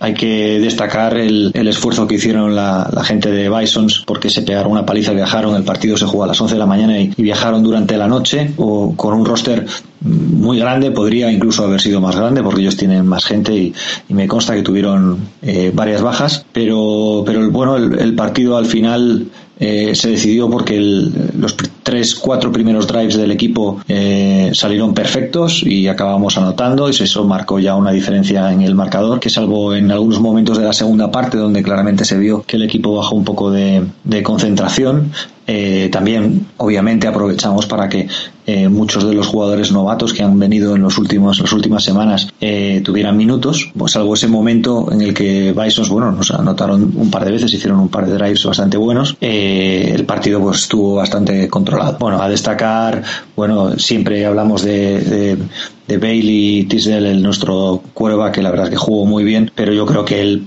partido impresionante que hizo Luis de las Heras es lo, a nivel individual es lo que yo más destacaría.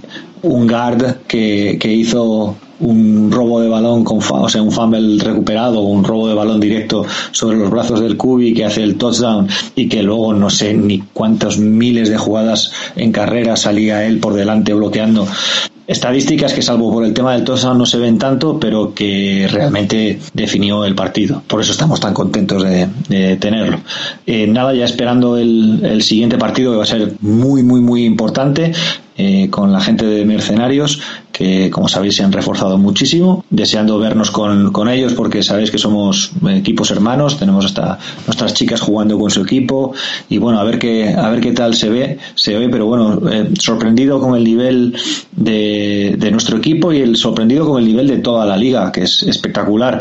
Eh, por agregar, aunque no, no se habla tanto de la aragonesa, se habla más de la B, en nuestra, en, en la aragonesa están jugando Legends que van líderes de, de, la Aragonesa también con unos resultados espectaculares y a los que nos enfrentaremos dentro de un mes y que están demostrando que están para el nivel de la B perfectamente. Así que eh, estamos encantados con lo que está dando la temporada, cómo está mejorando el equipo y nada, a, nos vemos en, nos hablamos en, en una semanita o en, en justo después del partido y a ver si podemos contaros otra victoria de Guadalajara Stings. Muchas gracias a todos. Y pedir, pediros disculpas porque no hemos comentado los partidos anteriores. Bueno, pues como siempre, al final tenemos tantas cosas que cuando me acuerdo de mandaros el audio ya se me ha pasado.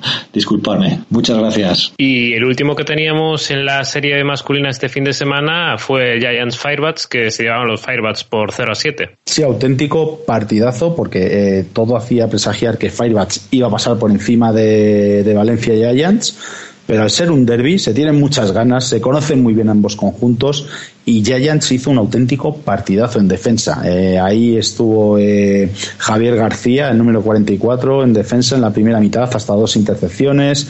Eh, muy bien, muy bien la defensa de Giants. Firebats con todo el arsenal no era capaz de, de anotar eh, tiene otro quarterback más, aparte de Maxine, el francés, eh, ahora tiene un quarterback ruso en el equipo, como alternaba los dos quarterbacks, un cuarto cada uno, y, y nada, no eran capaces. Finalmente, un, otra vez un mal punt de Giant deja buena situación de campo a Valencia Firebats, que consigue el touchdown.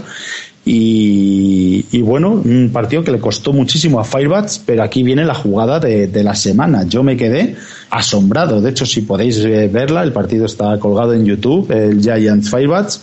Eh, buscar cuando ya va ganando Valencia Firebats 7-0, creo que era el último cuarto, no sé si queda, cuánto tiempo quedaría, eso no, no lo puedo saber, pero quedaría a lo mejor cinco minutos o así, y están en cuarta y 17 o cuarta y 19 en la yarda 1 de su propio campo, Valencia Firebats. Y aquí viene la jugada que digo yo. O sea, ahí pues todo el mundo, ¿qué hacen? Pues chutan el pan lo más rápido que puedan porque encima no había sitio casi para hacer el on snap. Estaban dentro de la goal line. Pues bien, está Roque Alarcón preparado para hacer el punt y engaña a todo el mundo, se queda con la bola, sale corriendo por el lateral.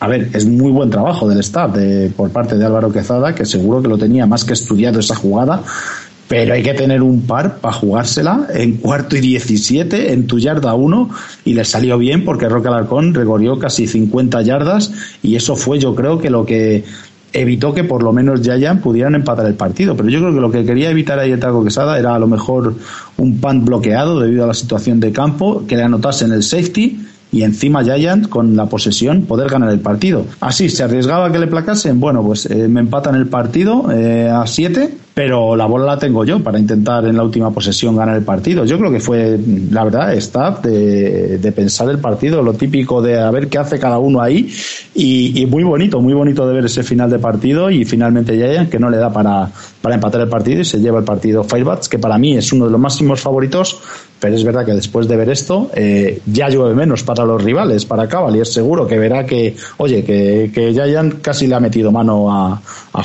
Seguro que anímicamente es importante para esta Serie B. Y pasamos ahora también a la Serie B, pero en este caso femenina, donde el primero de los encuentros se enfrentaba a Rivas Sosas y a a Black Demons femenino que, bueno, salía vencedor Black Demons por un 33-71. Sí, la verdad que yo decía que Osas que a ver si les plantaban cara porque las veía muy bien en el partido anterior y, y, en la primera mitad les plantan cara. De hecho, antes del descanso iba ganando Osas 26-22, me parece que iban, y, y, hay una jugada que es la clave del partido para mí, que es la lesión de, de Miriam, la quarterback de, de Black Demons, ponen a Olga Sotillo de quarterback porque se tiene que retirar Miriam lesionada y es que Olga Sotillo, o sea, mira, antes ha hablado Alberto en el college del dual three de los quarterback que no sabes cómo pararlos porque tienen pase y tienen carrera y es que Olga Sotillo, aparte de que corriendo, ya lo sabemos que es un espectáculo, un físico portentoso, es que luego encima cómo pone la bola, o sea,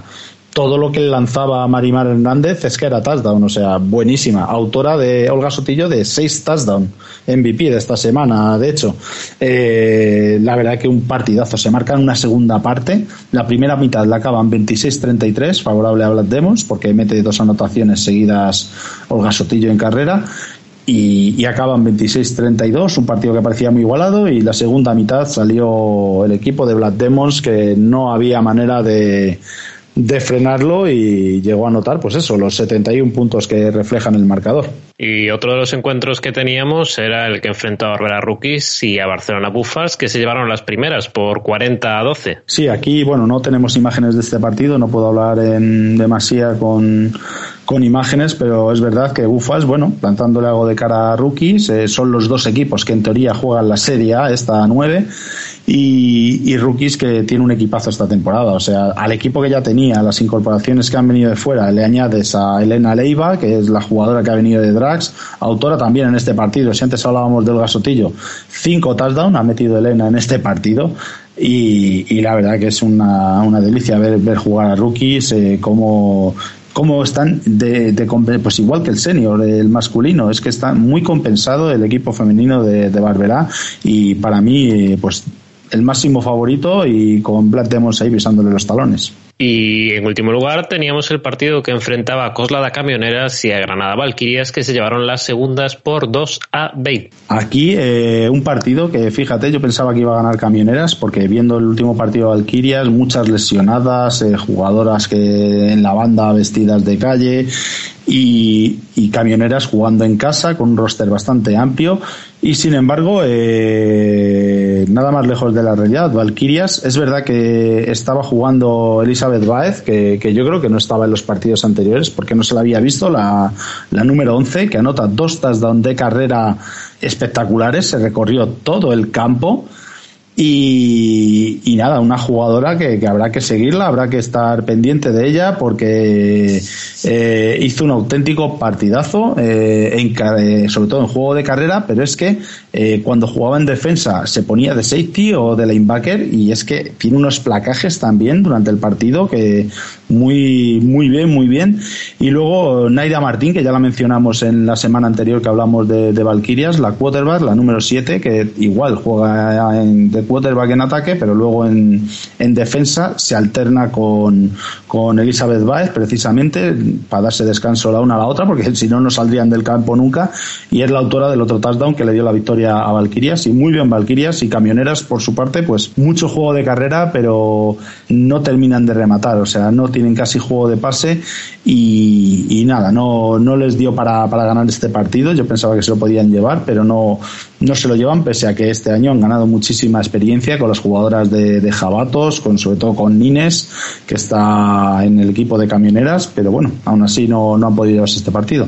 Bueno, y para entrar en lo que será la próxima semana, vamos a ver un poco también cómo está la clasificación, porque en Serie A, en el grupo este, tenemos dominando a Barbara Rookies con cuatro victorias y aún no conocen derrota.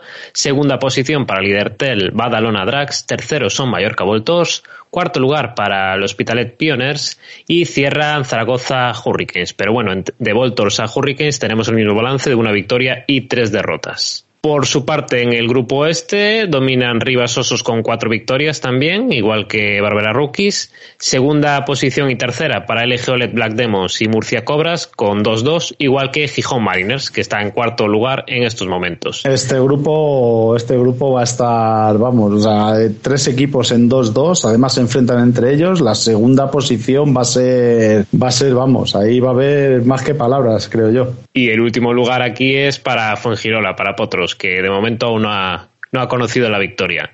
Y bueno, Dani, Ya que sabemos un poco cómo están, vamos a ver los partidos esta semana porque el primero de ellos se enfrenta a Gijón Mariners, precisamente, y Rivas Osos, que será el sábado 5 de marzo a las 4 de la tarde. Sí, además con Félix Albanzulla, un línea mm, brasileño que viene para jugar en Osos, un center se refuerza en la posición de offensive line el equipo de Osos, así que pues más, más leña al fuego se podría decir. Y, vamos a ver, porque eh, Gijón Marines lo es un equipo que está con la moral por las nubes. O sea, eh, ahora mismo, después de estas dos victorias consecutivas que, que ha logrado, eh, le va a dar mucha moral. Es verdad que enfrente va a tener a Osos de Rivas, pero juegan en casa eh, dos victorias consecutivas, demostrando ahí que en los últimos segundos se lo puede llevar, porque contra Potros y contra,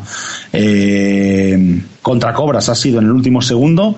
Y, y, será un partido interesante. Aún así, eh, si todo va normal, Osos lleva 4-0, eh, debería de ser el favorito para llevarse este partido eh, sin mayores contratiempos. El otro encuentro que se disputará también este sábado 5 de marzo, en este caso a las 5 de la tarde, será el Murcia Cobras contra LG OLED Black Demon. Aquí, pues bueno, la baja de Robert Kuda en Cobras se ha demostrado el otro día contra Marines que AJ Mint, el, quarterback que han traído, pues no le llega ni, vamos, o sea, no le llega al nivel del, quarterback de, que estaba en Cobras la temporada pasada, Robert Kuda. Eh, aún así, juegan en casa y precisamente el equipo de, Cobras lo que mejor tiene es la línea. Eh, demostró el otro día que con un juego de carrera mm, potente por el centro puede hacer daño a, cualquier equipo. Vamos a ver cómo lo plantea Black Demons porque es verdad que lo que me temo es que Black Demons tiene muy buen eh, coaching staff, van a leer perfectamente al equipo de Cobras y, estoy seguro que le preparará alguna encerrona con un juego de pase abriéndole la defensa a, a Cobras y para mí un pelín más favorito Black Demons que de hecho ha pasado de ser un, un equipo que yo pensaba que no iba a llegar a playoff nunca esta temporada y sin embargo ahora mismo para mí eh, pasa a ser el favorito a, esa segunda posición que da acceso a, playoff en, en la Serie A. Y nos vamos ya a la jornada del domingo, que en el primer encuentro, que se disputará a las 12 de la mañana, enfrentará a Mallorca Voltors y a Zaragoza Hurricanes. Sí, aquí este partido precisamente es el que voy a estar comentando para el canal de YouTube de la Federación Española de Fútbol Americano en Live Bubucela. Y es un partido que quizás eh, está bien escogido porque eh, yo creo que va a ser el partido de, mayor igualdad que hay esta semana.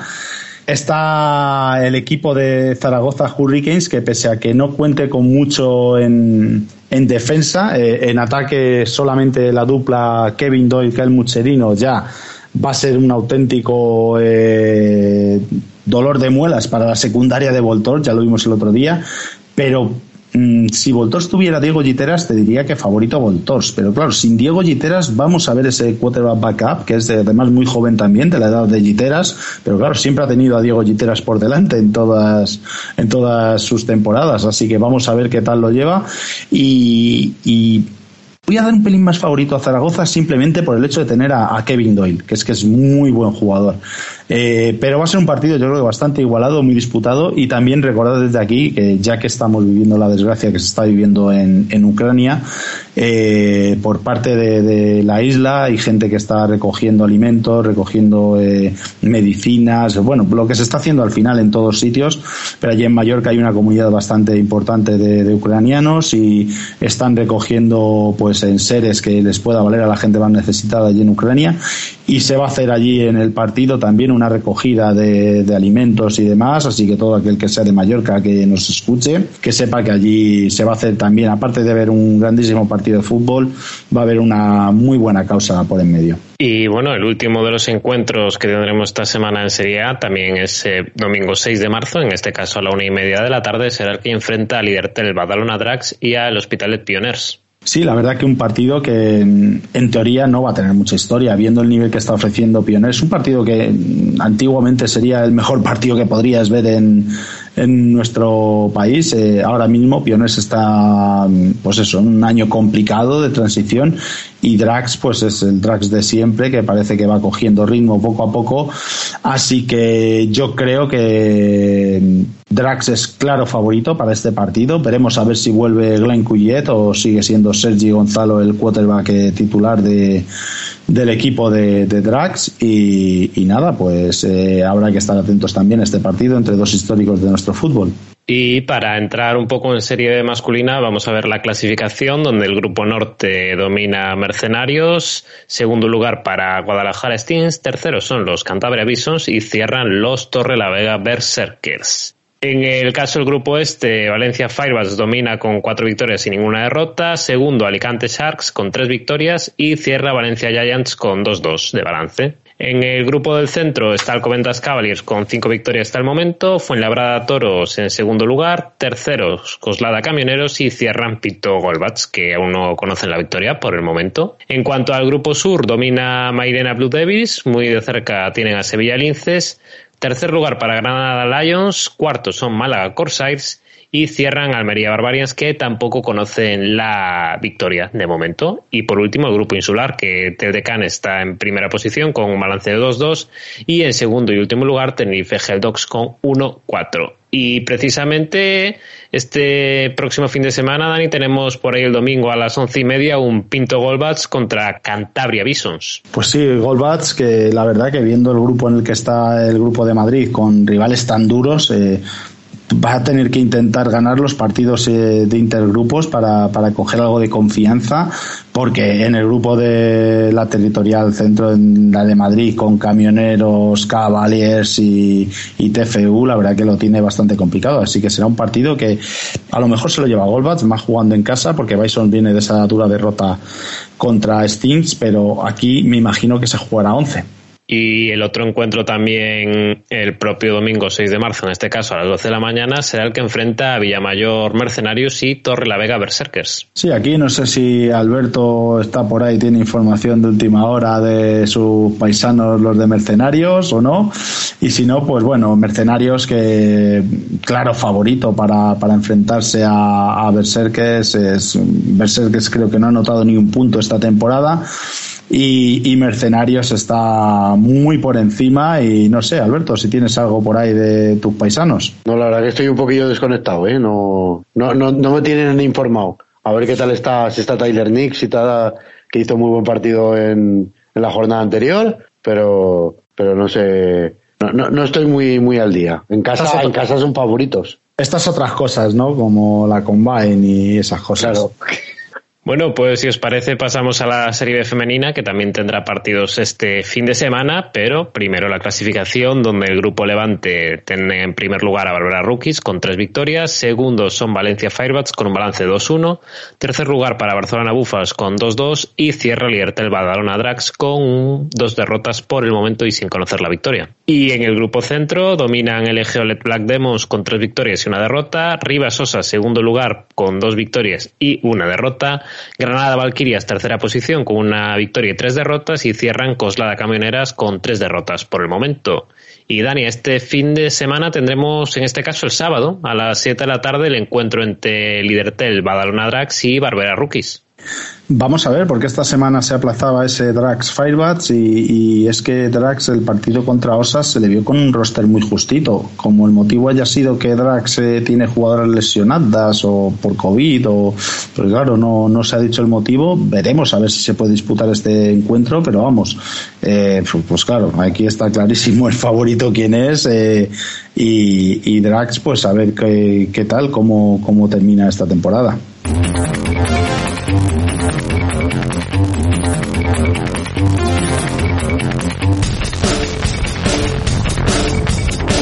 Vamos con la sintonía de otras ligas. Vamos a denominar esta sección otras ligas, porque a ver si que empieza la LFA en México, chicos, no digo más. Y, ¿y qué tenemos por aquí, Alberto, de USFL? ¿Tenemos alguna cosita? Bueno, USFL, ya sabéis, el otro día se hizo el draft ya están todos los equipos presentando sus picks ones, o sea, todos los cubis, tal, con las camisetas, tal. Eh, pero poca cosa. Las 35 elecciones Ahora el 10 de marzo tendremos otro draft de expansión donde elegirán 10 picks más con los jugadores sobrantes y ya las posiciones que quieran, no como hasta ahora que eran dirigidas. Y en el 20 de marzo hay una especie de combine que será para jugadores a los que no les han hecho contrato USPL, que se presenten ahí y a ver si algún equipo les ve el talento suficiente para, para poder jugar y ya completan el roster de 53, 54 creo que, que, tienen eh, planificado ellos y, y, a empezar ya el 16 de abril. Pero, pero de, de USFL ahora ya es prácticamente descontar días, que quedan unos 40 y pocos, para que ya hagan el kickoff y disfrutarla. ¿Y crees que jugadores que esta temporada que, que, intenten hacer al draft y que no sean drafteados, se queden sin equipo, podrían luego enrolarse en USFL o ya con la liga empezada eso va a ser más serio y ahí no creo que, que dejen ¿no? entrar a jugadores una vez empezada la liga? Es que no sé cómo tendrán el tema de contratos, porque como contratan, los, esto eh, los contrata la liga, no, los, no las franquicias, es una cosa un poco rara, ¿no? Es como lo de la XFL. Otra cosa de las que decían hace poco la USFL es que buscaban dueños, porque ellos lo que querían era que hubiese dueños y no que las franquicias fuesen. ¿Y cuánto, cuánto pagan? ¿Cuánto pagan por eso? para, para que tú te, para que te lo lleves. Para invertir. no, coño, buscan dueños, pues yo soy un dueño, ¿cuánto pagan? Bueno, Abram Abramovich ahora igual no tiene equipo que tener. Y mm, de OSFL ya hemos dicho, lo vamos a aparcar un poquito hasta que prácticamente empiece. Eh, de ILF, ¿qué tenemos esta semana, Alberto? Bueno, pues las dos renovaciones de dos jugadores de línea que, que ya estuvieron el año pasado en Drax, Axel Irigoite, que actualmente lo tenemos jugando en Hospitalet Pioneers. Eh, yo creo que hizo buena campaña. Eh, son jugadores que ocupan plaza de nacional, a pesar de que Axel es, es, es, argentino y Elvis Núñez, que es el otro jugador que, ha renovado, es venezolano. Como ellos han empezado a jugar a fútbol americano en España, para la, para la ILF, tu nacionalidad es donde has empezado a jugar. Y es muy lógico. O sea, por ejemplo, si tú traes Arcega, es lógico que lo consideres un import.